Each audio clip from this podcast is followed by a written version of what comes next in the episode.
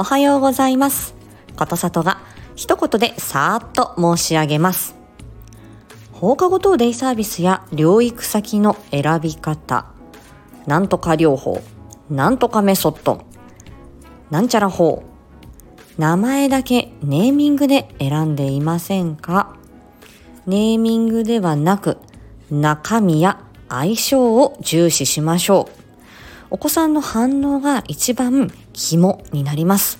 お子さんが楽しく通えるかどうか、お子さんがまたこの人と会いたい、これをやってみたいと思うかどうか、そしてのびのびと成長しているかどうか、そこをしっかりと見ていきましょう。親御さんの価値観や親御さんの考えを押し付けるのではなく、お子さんを主体に見ていきたいものですね。では、今回はこの辺で、今日も元気に過ごしましょう。まったね。